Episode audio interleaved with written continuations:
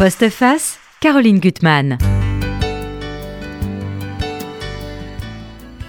Les secrets de famille ont ceci de particulier, c'est qu'ils se diffusent insidieusement de génération en génération, invisibles et éminemment toxiques. Et ce n'est pas l'apanage des familles à l'agide, famille je vouais, vous connaissez, mais cela se passe aussi dans des familles très aimantes, vivant dans ce secret qui a tellement été occulté qu'ils ont fini par l'oublier. Mais les chagrins enfuis euh, se réveillent un jour. C'est en tout cas ce que écrit si joliment mon invité, euh, Stéphanie Dupaïs, Un puma dans le cœur, édition de l'Olivier. je suis vraiment contente de vous retrouver. C'est votre troisième livre. Et je trouve que c'est un récit vraiment très très fort. On en parlera de la forme. Un récit très personnel personnel, mais il y a quand même une narratrice, et il y a des fois où la narratrice n'est pas vous. Donc on parlera d'une narratrice et pas toujours de vous.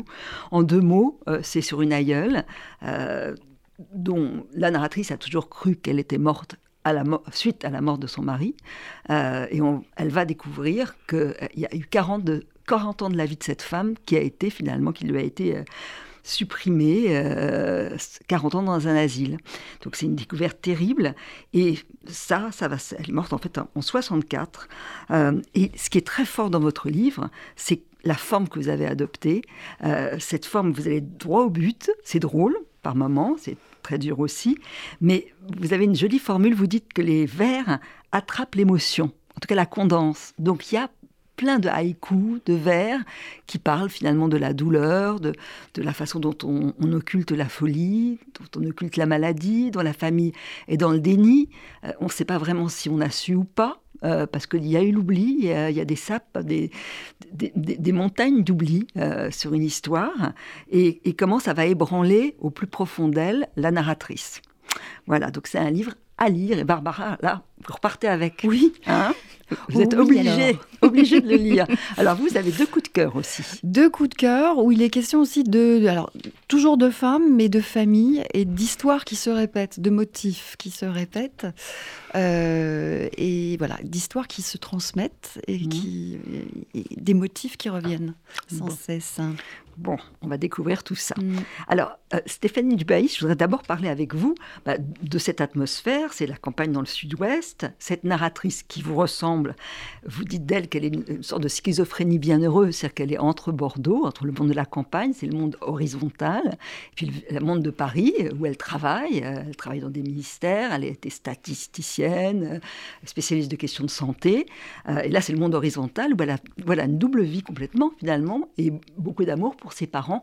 Et donc, j'aimerais que vous nous parliez de, voilà, de cette longère, de, de cette campagne, euh, avant, avant qu'il y ait cette révélation.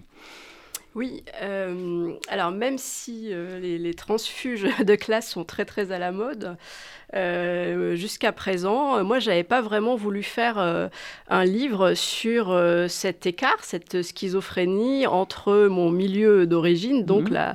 la, campagne bordelaise, qui est très très calme, très apaisante, où il se passe pas grand chose et où j'aime bien revenir très souvent, et ma vie parisienne, qui est évidemment beaucoup plus trépidante, puisque je jongle entre mon métier. et... Ce qu'on n'a pas dit d'ailleurs, c'est que vous travaillez entre autres au Monde, vous faites des très belles, très, vous êtes critique littéraire et, de très beaux articles. Il m'arrive aussi de, faire quelques critiques euh, au Monde des livres, en plus de, mon travail et de mes activités d'écrivain.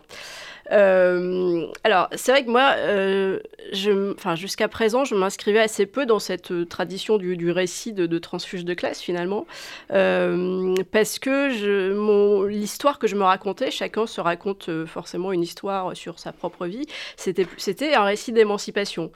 Euh, Moi, je ne dirais pas que c'est un récit de transfuge de classe. Simplement, vous avez deux lieux, mais vous êtes complètement dans votre famille. Oui. Euh, parce voilà. Que, parce vous passez d'un monde à l'autre. Oui, parce que finalement, ce récit-là, euh, c'est le, c'est, ça correspond au moment où je me rends compte que même quand on a un transfuge de classe et quand on vit de fait dans, dans des conditions et, très différentes de, de, celles de tous ceux qui nous ont précédés, et ben même les transfuges les transfuges de classe, ils ont une histoire et ils ont un mhm. héritage familial. Mhm. Et je crois que euh, ce livre-là, ça correspond à l'acceptation euh, de, cette idée-là, au questionnement sur cette idée qui jusqu'à présent, je m'avais jamais vraiment questionné, je ne mhm. m'étais pas vraiment préoccupée de généalogie. Euh, c'est ma mère au début euh, du livre qui a fait des recherches généalogiques sur la famille. On va dire qu'on est en 2014, que vous dites plusieurs fois que votre père, qui est quelqu'un de très aimant, est un taiseux, que finalement, il, vous dites, ah, oh, il y a cette phrase, finalement, il, il, ses émotions, il l'était comme une maladie honteuse alors qu'il va être euh, accompagné, la narratrice, quand on a besoin, il est toujours disponible, mais tout est caché. Hein. il ne dit pas, il ne dit rien. Euh, idem pour votre mère. Alors, elle, elle a plutôt une autre façon de dire euh, bah, tout, c'est comme ça, voilà, ça va, c'est comme ça. Elle s'occupe de son jardin, elle s'occupe, voilà. Et j'aimerais lire un extrait parce qu'on va voir que dans ce calme apparent, il y a quand même un trouble. Et vous parlez de votre grand-mère qui va être un personnage clé que vous adorez, euh, avec elle vous, voilà, vous, nettoyez les, lentilles, et elle a un grand secret finalement en elle, quelque chose qui est crypté. Je considère ma grand-mère comme une femme extraordinaire. Jamais je ne l'ai entendue se plaindre de sa condition. Jamais je ne l'ai vue envier plus chanceux ou plus riche. Elle faisait passer avant le sien le bonheur des êtres avec qui elle vivait, nous, sa famille, mais aussi les animaux. Elle se levait avec le soleil, son agenda était dicté par les soins à apporter, poules, chiens, chats à nourrir, jardin à entretenir, repas à préparer. Mais derrière la tendresse planait dans l'air une inquiétude silencieuse. Un je ne sais quoi grondait, et on ne pouvait l'exprimer avec des mots. Il faut dire que des mots, il n'y en avait pas beaucoup. Dans ma famille, on parle peu. C'est peut-être pour cela que j'ai très tôt et voracement cherché dans les livres à combler ce déficit de langage. Donc il y a quelque chose qu'on sent dès le départ, quelque chose qui plane. Euh, euh, voilà, déjà dans cette arrière-grand-mère, alors qui vous fascine, parce que vous savez qu'elle est. Oh, la, légende familiale dit qu'elle a eu le cœur brisé de chagrin. Donc, ça, c'est une image que mm. les enfants euh, ont dans la tête, un cœur brisé par le chagrin. Et puis, c'est au moment où votre mère va vouloir faire des recherches généalogiques, on ne sait pas très bien pourquoi, que, en tout cas, la narratrice, je, je suis entre dire vous et je, on va dire la narratrice, va commencer à voilà, essayer de de rechercher qui peut être cette arrière-grand-mère qui a eu un destin vraiment brisé. Mm. Ça, vous pouvez nous le raconter. Euh, oui, euh, bah oui, oui, euh, euh, c'est vrai que dans l'imaginaire familial, quand j'étais enfant, cette arrière-grand-mère était un personnage qui m'avait beaucoup intéressé mhm. et même plus qu'intéressé, je dirais ému et passionné, parce mhm. que je venais d'une famille où, donc, très, très modeste et cette femme avait un destin d'héroïne tragique. Mhm. elle était donc morte, le cœur brisé à la mort de son mari, morte de chagrin. Donc ça, ça avait beaucoup impressionné mon, mon imaginaire imaginaire de petite fille, puisque je la reliais à toutes les histoires euh, tragiques de la littérature, euh, Roméo et Juliette par exemple. Euh, cette femme qui suivait son, son, amour dans la mort, ça m'avait énormément impressionné, avec mhm. certainement des conséquences ensuite sur la façon dont j'ai mené mes amours, mais c'est une autre histoire. Et un jour, donc, quand ma mère a commencé à faire des recherches des généalogies, bah, j'ai dû l'aider à, récupérer un acte de décès sur Internet. Mhm. Et c'est là que j'ai découvert que cette femme n'était absolument pas morte morte jeune, euh, laissant ma grand-mère orpheline, mais qu'elle était morte 40 euh, années euh, après la, date supposée. Elle était morte en 1964. Et 40 ans? Sans qu'on sache rien. sans qu'on sache rien, alors que ma grand-mère la croyait, la croyait bah, décédée. Il faut, dire d'ailleurs que votre grand-mère, elle avait perdu ses, deux frères et qu'elle avait été mise à l'orphelinat. donc plus de père. ma grand-mère a perdu son père, donc soi-disant sa mère et ses deux frères, et elle était à l'orphelinat. Et c'est là que les bonnes sœurs lui avaient dit que sa mère était morte de mhm. chagrin. C'est terrible. Et là, vous décrivez bon finalement ce choc où on va on va on va y venir. Il y a un, déni terrible dans la famille mais euh, je trouve que c'est très beau la façon dont vous le dites. Euh, voilà. Je ne sais pas précisément nommer la perte. Ce n'est évidemment pas une douleur semblable à celle d'un deuil. Il y a une perte tout aussi palpable bien que différente. Une image tourne dans mon cerveau. Le choc d'une balle sur un pare-brise à partir de l'impact central, la brisure se propage en une étoile constellée de minuscules cristaux, très loin dans le temps et dans l'espace. L'onde de choc a fêlé quelque chose en moi. La version de ma tristesse est une boîte verrouillée, un coffre dont je n'ai pas la clé. Et ça, ça va être une image récurrente, hein, de quelque chose de crypté dans la famille. Euh, euh, alors, la réaction de vos, parents, ils n'ont pas envie de s'encombrer avec ça, euh, en fait. Oui, quand j'ai fait cette découverte, moi, ça m'a complètement sidérée. au sens où j'étais incapable de mettre des mots dessus. Euh, j'étais aussi incapable de comprendre pourquoi cette histoire euh, me bouleversait autant, alors que mmh. finalement c'était une arrière-grand-mère que j'avais évidemment euh, pas connue. et ça me, cette histoire me perturbait énormément, alors que mes parents...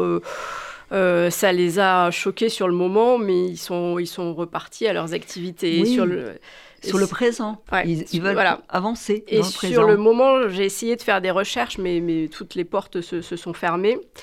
Euh, et c'est seulement euh, des années après que j'ai réussi à euh, revenir à cette histoire, parce mhm. qu'il me semble que finalement tout ce qu'on n'arrive pas à saisir, tout ce qu'on n'arrive pas à comprendre, à intégrer, va appeler l'écriture. Mhm. Euh, une écriture pour essayer d'organiser ce chaos, de mettre à plat et aussi de désensorceler l'histoire. Parce que finalement, mhm. tout ce que je savais de cette arrière-grand-mère, c'était euh, du conte, du conte de fées. Mhm.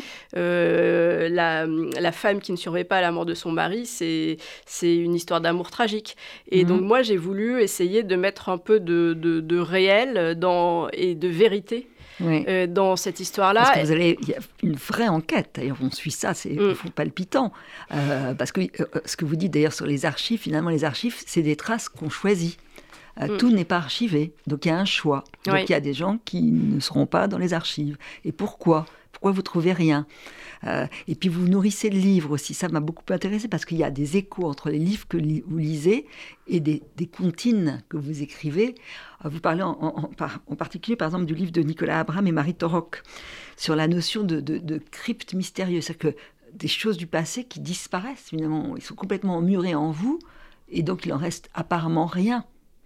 Mais ça, c'est terrible parce que vous trouvez rien sur elle. Mais je pense que ce, alors, cette histoire de, crypte intérieure, euh, ça m'a vraiment aidé à comprendre euh, ce qu'avait vécu ma grand-mère. Parce que mmh. de façon assez étonnante, j'ai l'intuition que ma grand-mère a quand même à un moment été au courant de cette histoire, mais qu'elle est restée euh, sur la version que les bonnes sœurs lui avaient euh, euh, donnée mm. quand elle était enfant. Parce que je crois que c'était trop compliqué certainement de remettre en cause l'histoire sur laquelle elle avait construit sa vie.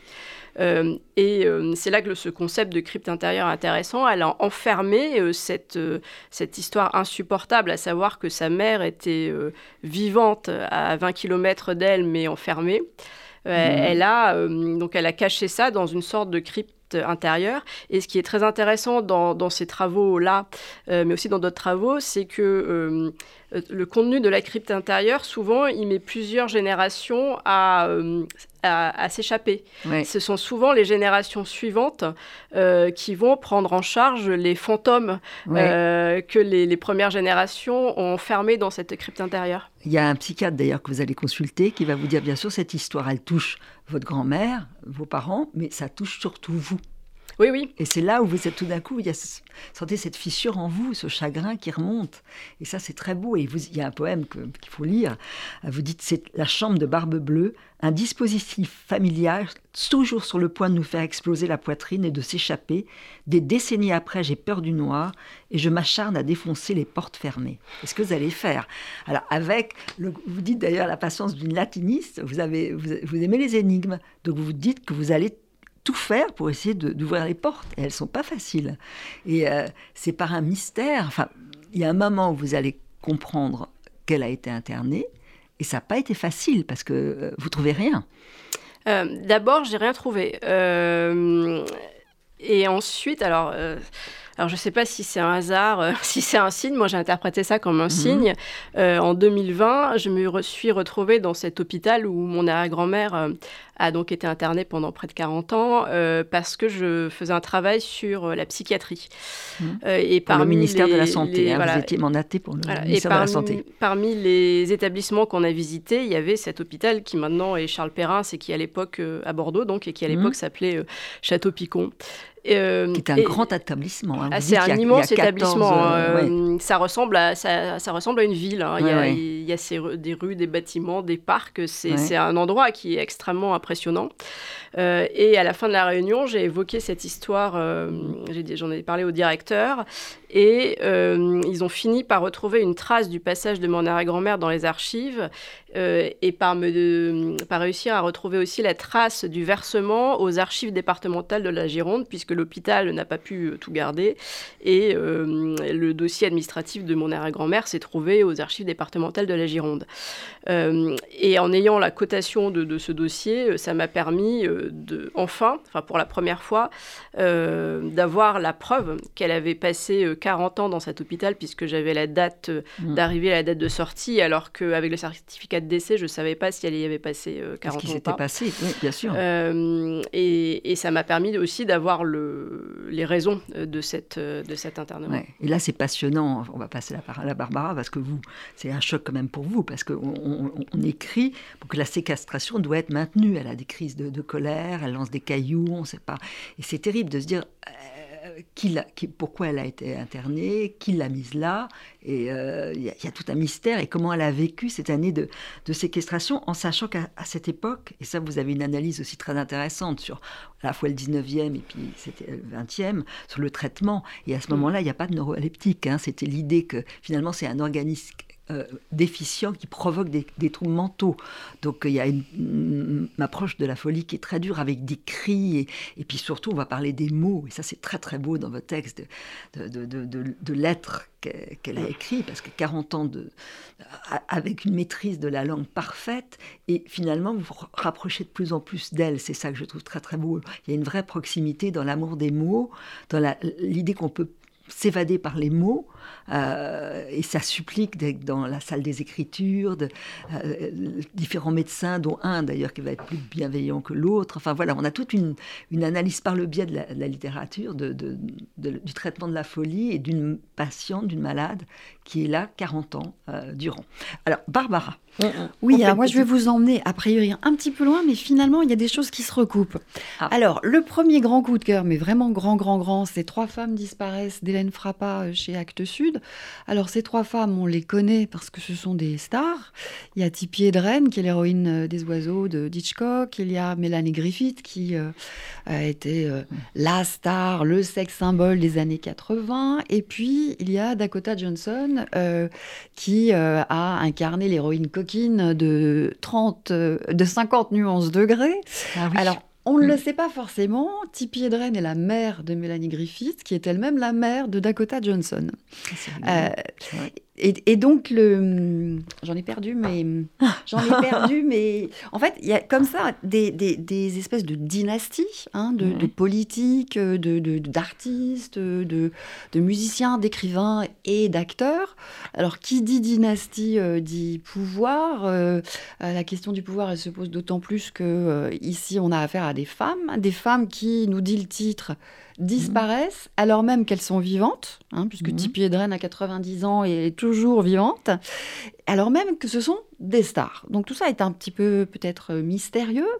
Euh, d'entrée, en fait, Hélène Frappa se glisse dans la peau d'un genre de détective, mais un détective très particulier parce qu'elle n'enquête pas sur une ou des disparitions, elle mmh. enquête pour révéler, pour faire apparaître mmh. des, disparitions, hein, en fait. Euh, ben décidément, j'ai des blancs. Euh, et, donc, euh, c'est les, énigmes. oui. Mhm. Le, les faits sont là en fait, c'est que après les oiseaux et après, après pas de printemps pour Marnie, Tippi Hedren a disparu des écrans. Sa fille Mélanie, qui était la femme la plus belle du monde, la star la plus admirée, le sex symbole des années 80, passé 35 ans, a été déclarée disparue, alors même qu'elle enchaînait les films, les tournages les uns après les autres. Et Dakota, donc la petite fille, mmh. euh, qui a été admirée sous toutes les coutures euh, par 4 millions de spectateurs rien qu'en France, en fait, personne ne la connaît. Qui connaît Dakota Johnson? Mmh. Personne. Donc c'est comme, une, c'est comme si la disparition était inéluctable. Hein. Mmh. Alors est-ce qu'il y a une espèce de de malédiction qui pèse sur ces trois femmes. En fait, quand on observe les choses de, plus près, et, et Hélène Frappa s'y entend pour observer les choses de très très près, en fait, l'histoire de l'histoire, la carrière de Dakota répète l'histoire et la carrière de Mélanie, qui répète elle-même l'histoire et la carrière de Tippi. En fait, tout commence en 1961 avec le, mhm. le contrat d'exclusivité par lequel Hitchcock s'attache Tippi Hedren, mhm. et puis tout s'installe et se décide en fait sur le tournage des oiseaux et de Pas de printemps pour Marnie. Et après, en fait, tout n'est que redite. Euh, répétition, euh, modulation, variation en fait sur le même thème, sur le mhm. même, euh, c'est le même motif qui revient en boucle. Alors le motif, quel est le motif? Ça, je ne vous dis pas. Mhm. Juste, ce livre, il est formidable parce qu'il y a trois livres en fait dans ce livre. Il y a un document cinglant, saisissant sur la réalité de ce qui s'est passé pendant les tournages des oiseaux, euh, de Pas de printemps pour Marnie, sur euh, la monstruosité de d'Hitchcock. Et puis, il y a... Et ça, elle s'appuie sur beaucoup de témoignages Elle, elle s'appuie. On savait qu'il y avait, sur les témoignages. Il y a, l'autobiographie de, de Tippi Hedren, hein, beaucoup. Euh, c'est quelque chose qui est assez documenté, hein, qui, est, qui est connu. Hein. Euh, mais elle, elle, elle, le présente d'une manière, euh, d'une manière claire, saisissante. Et au-delà de ça, alors il y a un livre à thèse la thèse étant que euh, euh, les hommes euh, exercent un pouvoir sur les femmes, lesquelles femmes sont obligées, du coup, par nécessité, mmh. de fuir, donc de disparaître pour échapper à leur emprise. Alors, on peut ne pas souscrire à cette thèse complètement. On peut aussi considérer que tous les hommes ne sont pas des prédateurs, mmh. hein, heureusement. Mais en fait, le plus, l'essentiel ici, le plus, le plus important et le plus fascinant, c'est la façon dont elle fait apparaître ce motif hmm. qui revient en fait, puisque euh, ça rejoint finalement euh, la, question qui est posée ici, c'est la question de la transmission, c'est la question hmm. de, mais c'est là que peut-être ça se rejoint un petit peu. On a des liens avec la, question du pays. Voilà, de la filiation, de l'histoire dont on hérite par le sang, hein, euh, qui est connu, pas connu ou pas. Par l'imaginaire, hein, tout simplement, par le récit, l'attitude qu'on peut avoir. Et de ce qui est dicté, dont on n'a pas forcément conscience. C'était un thème qui était traité par Camille de Toledo dans Thésée Savinois, qui est très beau. D'une autre façon, puisque là, on est à Hollywood. Hein, donc c'est beaucoup plus, voilà, c'est plus brillant, c'est peut-être d'autant plus fascinant. Euh, en tout cas, voilà, c'est un livre formidable. Alors, le deuxième grand coup de cœur, c'est L'affaire des lubies du temps perdu de Rune Christiansen chez Notabilia. Alors, le titre est peut-être pas fabuleux, fabuleux, euh, mais le livre, lui, il est formidable. Euh, on retrouve une comédienne, mais cette fois-ci une comédienne de théâtre. Euh, on est en Norvège, donc. Mhm. et, donc, Norma sort tout juste d'une série de représentations au théâtre euh, d'une pièce de Colette. On est en Norvège, mais elle interprète Colette. Elle, elle, mhm. elle a joué dans Mitsu. Euh, elle, alors, elle a été applaudie par le public chaleureusement. Et en coulisses, en fait, son interprétation a suscité une espèce de malaise parce que euh, elle s'est jetée dans les bras de son partenaire sur scène, qu'elle embrassait fougueusement, passionnément, alors que ce n'était pas du tout inscrit dans la mise en scène. Euh, ben, il faut dire alors à sa décharge qu'elle est complètement bouleversée, elle est complètement déboussolée. son mari vient de la quitter, sa fille semble parfaitement se passer d'elle, euh, et plus grave, elle vient de perdre sa mère. Mmh. Donc elle a besoin de changer d'air, euh, de, de, de, faire un break, mmh. de faire le point, et elle décide de, se rendre chez son père qui, depuis sa retraite, vit dans une île en Norvège, dans ce qui a été leur maison de vacances. Mhm. Euh, alors entre Thorsten et Norma, les liens sont distants. En fait, ils sont quasiment inexistants, euh, puisque les parents en fait de Norma ont divorcé alors qu'elle était euh, tout juste adolescente. Donc, elle ne connaît rien en fait de l'histoire de ses parents, de l'histoire de leur séparation. Elle ne sait rien non plus en fait de ce que Thorsten, son père, en fait, qui est donc un père éloigné, qui a l'habitude de parler euh, euh, de littérature, de philosophie, très peu de ses sentiments. Mhm. Elle ne sait rien de ce que ce père, euh, en fait, mhm. ressent exactement pour elle. Donc, elle a à peine posé les pieds sur l'île que l'envie de savoir, mhm. l'envie de comprendre, l'envie d'avoir des réponses, en fait, devient aiguë, devient impérieuse parce que euh, au silence en fait s'ajoutent les mystères donc euh, euh, à peine sur le arrivé sur l'embarcadère en fait elle aperçoit mmh. un chevalier étrange qui l'observe de loin lequel chevalier elle retrouve à l'aube dans le jardin de son père sur la plage elle découvre le corps d'un cheval qui a été précipité depuis la falaise au café du village, elle fait la connaissance d'une femme qui sait absolument tout d'elle. Donc l'île est pleine de mystères. L'île est une espèce de théâtre. Les îles sont toujours pleines de mystères. Voilà. Et, d'autant plus peut-être les, îles norvégiennes. ce sont des mystères qui nous sont plus, plus éloignés. Donc l'île est un peu comme un théâtre, un théâtre à mhm. machine en fait, un théâtre d'illusion. Euh, et, et donc il faut faire la part du vrai et du faux. Donc c'est un très beau livre, très poétique parce que Rune Christiansen a été poète en fait avant de devenir romancier, qui révèle la beauté de la nature, qui euh, euh, surtout en fait parle d'amour. Est-ce que mhm. l'amour est une illusion? Euh, Est-ce que c'est une création? Est-ce que c'est une mhm. fabrication? Est-ce que c'est comme quand on est au théâtre? Ou est-ce que l'amour existe vraiment? La question va si, le questionnement va si loin en fait que on va, elle va jusqu'à se poser la question de la réalité de l'amour qui lie des parents et des mhm. enfants. Voilà, un très beau livre ça à donne, lire. Ça donne envie de le lire. Vous, vous, avez, vous les aviez lus ou pas Absolument pas. bon, bah, ça bon, bah, c'est très bien. C'est comme ça qu'il faut que ça marche. Mais ce qui est assez amusant, c'est qu'il y a vraiment euh, euh, une sorte de, présence euh, de, de, de, motifs en ah commun avec, avec mes deux livres. je, crois que le questionnement de la famille est très, très actuel. On... Mm. On revient à, votre livre, Un puma dans le cœur, Stéphanie Pace. J'aime beaucoup le titre. Euh, on le découvrira. Euh, en tout cas, c'est dans les images euh, des aliénés, hein, plus ou moins cette phrase qui va revenir, c'est celle de, Anne.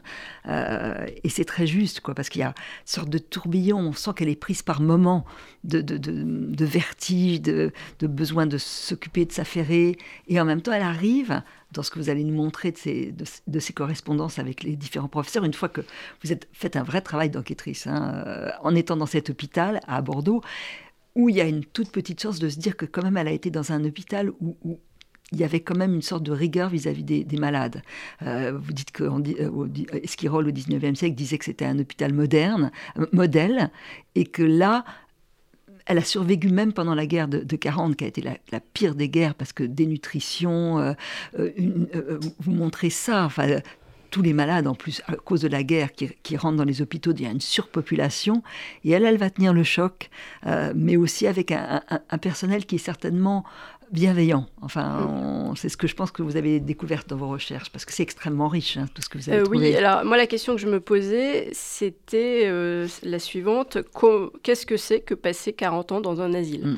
Euh, et c'est pour ça que j'ai essayé vraiment euh, de laisser tomber toutes les images, euh, toutes les représentations mhm. qu'on peut avoir, euh, notamment dans des films, par exemple. je crois qu'on a tous des, des scènes d'électrochoc absolument terribles en tête. C'est votre terreur, à un moment. dire qu'elle a peut-être eu les oui, pour, pour, revenir hein. aux faits et pour essayer de comprendre ce que c'était que passer 40 ans dans un asile à mhm. une époque où les... il n'y avait pas encore de, de psychotropes, puisque ça mhm. date, enfin les débuts, c'est les années 60 elle est morte en 64, mmh. mmh. et euh, surtout à une, euh, à une période où il y a eu euh, cette, ce qu'on a appelé l'hécatombe des fous mmh. pendant la Deuxième Guerre mondiale, puisque il y a eu des dizaines de, de milliers de patients dans les asiles qui sont morts et morts de, morts de faim. Euh, alors sans que ce soit certainement intentionnel, il y a eu énormément de débats euh, sur mhm. ces questions euh, chez les historiens il y a quelques années. c'est comme ça que d'ailleurs j'en avais entendu parler et quand j'ai compris que mon arrière-grand-mère avait vécu cette période de la Deuxième Guerre mondiale, je n'ai cessé de me demander comment elle avait survécu et pourquoi elle avait survécu. parce que en théorie, elle avait toutes les caractéristiques des, des, malades qui auraient dû mourir puisqu'elle mm. était déjà assez âgée, elle n'avait pas de famille qui pouvait euh, lui envoyer euh, du ravitaillement. elle était très seule. Euh, ça faisait longtemps qu'elle était là.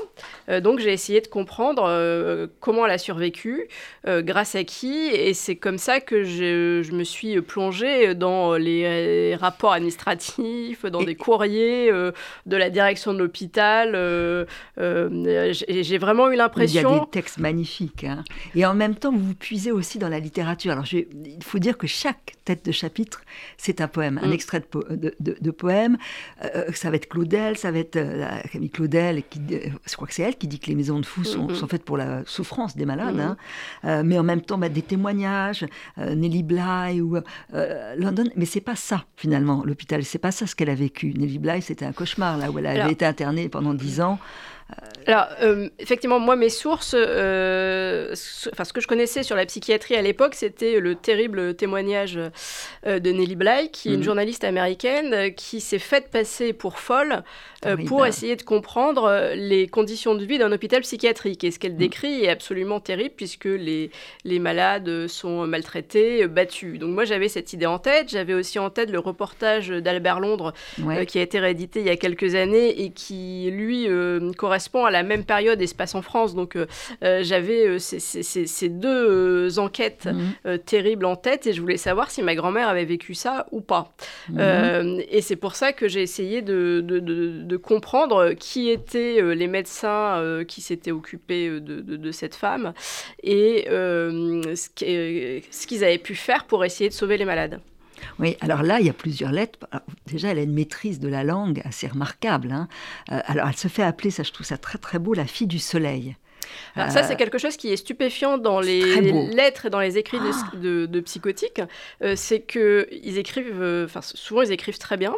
Mhm. Il y a une structure logique de la langue, la, la grammaire est conservée, mais au bout d'un moment, ça dérape. et il y a des exemples comme ça de lettres où tout paraît très rationnel, sauf mhm. la fin, puisqu'elle signe fille du soleil, puisqu'elle mhm. pense qu'elle était la fille du soleil. Ouais, il y a un moment où c'est délirant, mais c'est toujours poétique. Enfin, il y a quelque chose qui. Euh, et alors, en même temps, elle, elle, dès le départ, c'est le docteur Latreille, ça va changer. Elle lui dit qu'elle est très organisée, qu'elle est capable de, de, lui raconter la vie, sa vie quotidienne, la vie d'une journée dans un asile d'aliénés. Donc, elle montre qu'elle peut apporter de l'aide. Mm. Elle se veut utile. Euh, à l'époque, les aliénés travaillaient. Euh, mm. c'était thérapeutique, c'était aussi pour les occuper, parce qu'il fallait bien les occuper toute la journée.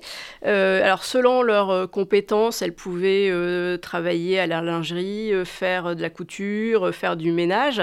Et le souhait d'Anne Decimus, mon arrière-grand-mère, euh, le, ce souhait qu'elle ne cessait de, répéter et de réclamer était qu'elle voulait travailler aux écritures, c'est-à-dire dans les bureaux.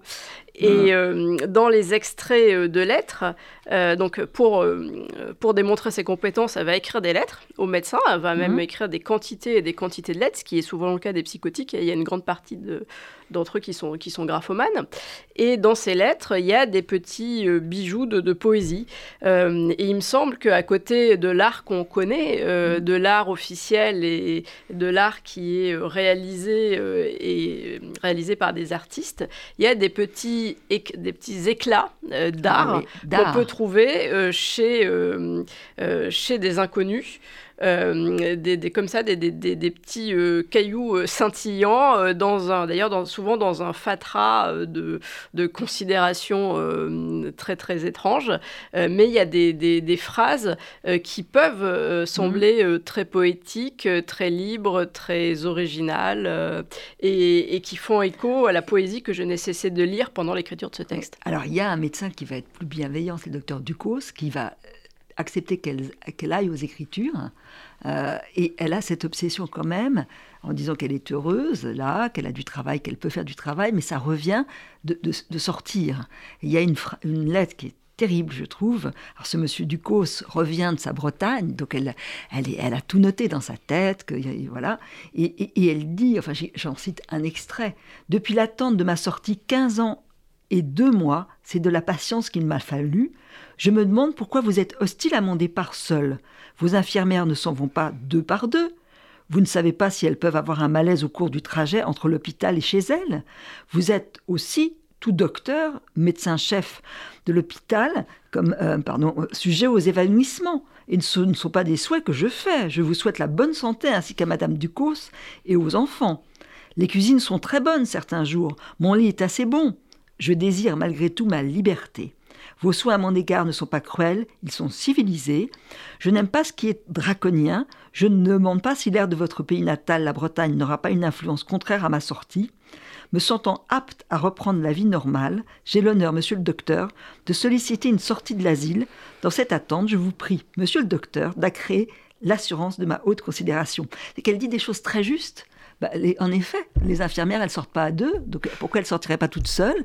Et le docteur, lui aussi, peut s'évanouir. Ben, donc c'est plein de choses qui sont très justes, très rationnelles. Elle a une logique à elle, ouais. Euh, mais par moments, euh, ça, ça, ça, délire, euh, ça délire complètement. Mais moi, ce qui m'a frappé, c'est que l'ordre logique de la phrase est respecté.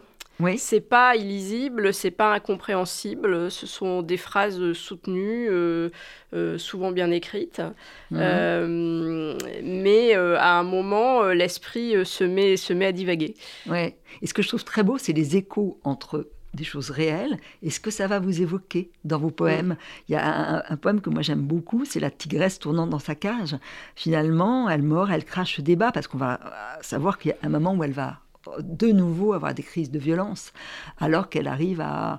euh, on la- vous la suivez quand même sur ces années. Mm, mm, mm. Et voilà, ces émotions que vous captez dans vos, dans vos vers, ça, je trouve ça très Oui, beau mais je dans crois que la, l'écriture. la poésie m'a permis euh, d'apprivoiser ce tumulte et ce chaos. Euh, c'est pour ça qu'il y a des, des- des petits passages poétiques Mhm. dans, dans- dans le livre, hein, qui, qui- qui est surtout un, un récit, euh, parce que ça permet euh, de faire rentrer une langue qui est Mhm. plus imagée, ça permet aussi de donner plus de place à l'émotion, Oui, alors que... bon, comme vous avez- comme vous avez lu mes, mes deux premiers romans, vous Oui. savez que j'ai une écriture qui est euh, très directe et très Oui. incisive, qu'on retrouve un peu parfois parce qu'il y a quand On même des ici, passages d'autodérision. euh, tout à fait. oui, oui, j'ai j'ai essayé de, de- de faire une sorte de, de pendant au caractère tragique de la situation. Enfin, c'est un Oui. peu ma, ma manière de- de- de- d'être et ma manière de, de faire en sorte que ces choses-là abominables restent supportables. Ouais.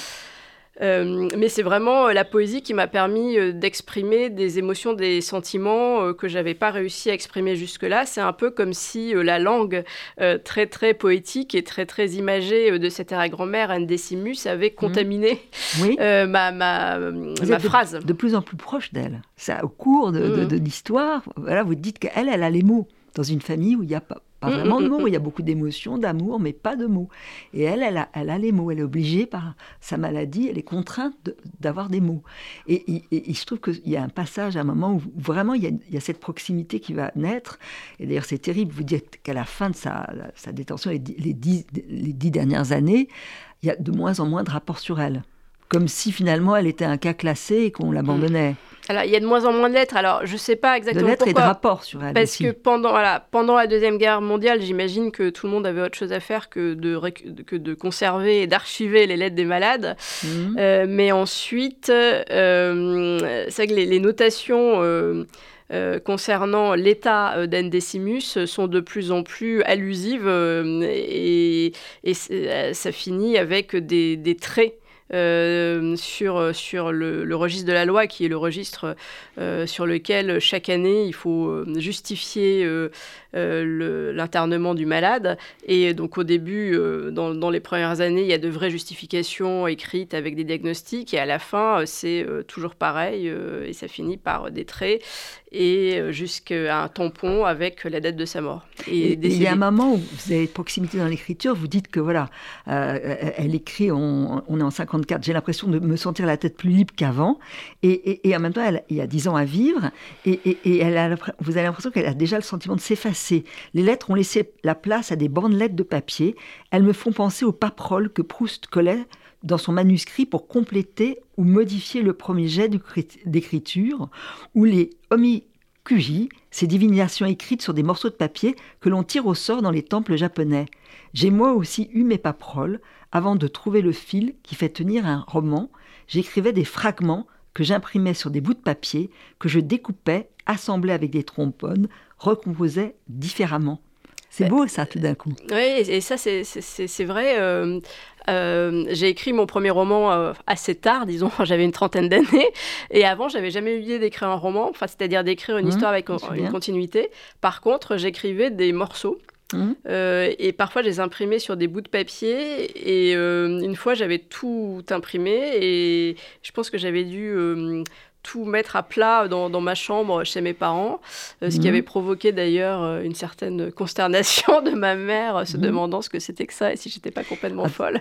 En, tout cas, là, ce qui est très beau, c'est que les bribes éparses de, de, de, sa, de sa vie, vous mm. les avez assemblées et que finalement, pour, pour, pour, cette famille, il y a une très belle scène à la fin, je les laisse nos, auditeurs la, la, lire, où la famille est réunie parce que les fantômes, finalement, on peut pas les laisser partir, on peut pas laisser partir les morts comme ça.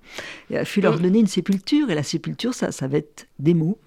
Euh, des mots et ça, cette, cette, unité, vous avez réussi à la recomposer bah, J'ai essayé en tout cas de réintégrer cette femme dans l'histoire familiale et de raccommoder le, fil de l'histoire familiale qui était, qui était complètement brisé et aussi effectivement de lui donner un tombeau euh, de mots puisqu'on ne sait pas du tout où elle a été enterrée, certainement dans une fosse commune. Mhm. Euh, donc il n'y a pas de lieu euh, où se recueillir.